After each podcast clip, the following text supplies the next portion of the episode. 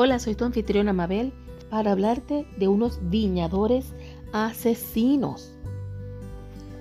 Escuchen este ejemplo.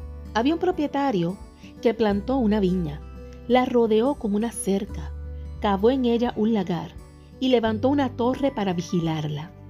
Después la alquiló a unos labradores y se marchó a un país lejano. Cuando llegó el tiempo de la vendimia, el dueño mandó a sus sirvientes que fueran donde aquellos labradores y cobraran su parte de la cosecha.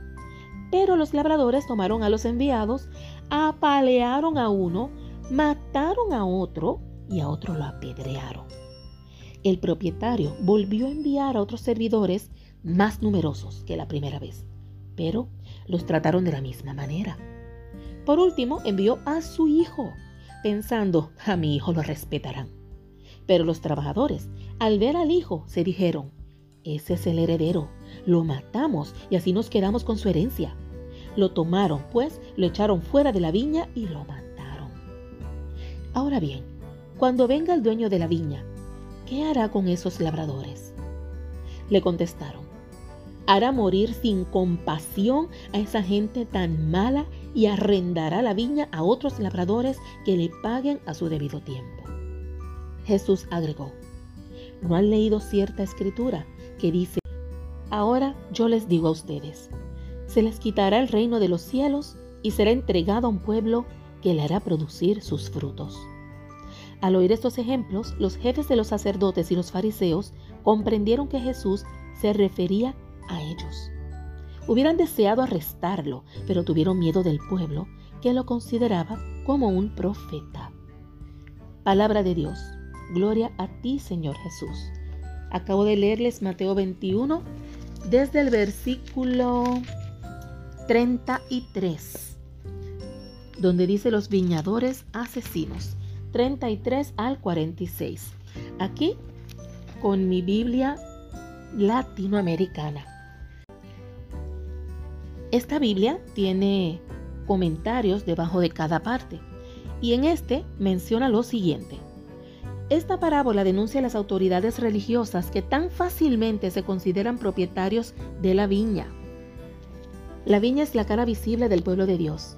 Es un conjunto de edificios, de instituciones, de medios económicos. También es un pueblo que sigue la religión de sus padres y obedece a las autoridades, tal vez sin preguntarse sobre la voluntad de Dios. Muy a menudo, los responsables solo ven ese exterior y hacen todo lo posible para mantenerlo en medio de tempestades políticas, aun cuando Dios muestra claramente que habrá que quemar muchas cosas que son obstáculos y seguir adelante. O sea, quemar de de no darles importancia, de que no deben existir. Jesús les advierte que se verán obligados a condenar al Hijo y se les quitará el reino de los cielos. Jesús recuerda que hay una ley de la historia bíblica en la que se observa un reemplazo continuo de los que se creían propietarios o los herederos. Ahora yo les digo a ustedes, se les quitará el reino de los cielos y será entregado a un pueblo que le hará producir sus frutos a pesar de lo terrible que hicieron, el castigo que va a tener este pueblo que está matando, que está no escuchando la orden del jefe, es que se le va a quitar lo que se les había dado. Por ejemplo, a ellos se les va a quitar la viña.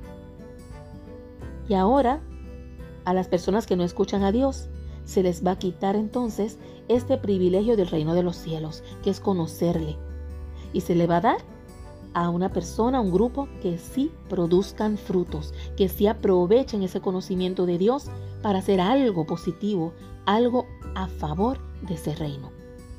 Así que en este mensaje está mostrando Jesús que cuando vienen otros incluso a asesinar, pues lo que hace Dios es quitárselo. Porque para qué dárselo a alguien que toma tan mal semejante regalo. Ese regalo se le pasa a quien lo aprecia.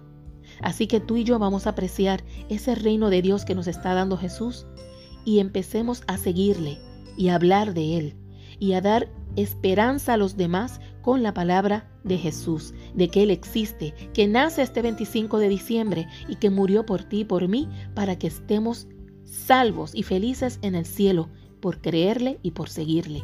Vale la pena. Vale la pena tener fe. Vale la pena ser buena persona, con decencia y con moral. No pierdas el ánimo. Dios está con nosotros. Hasta la próxima.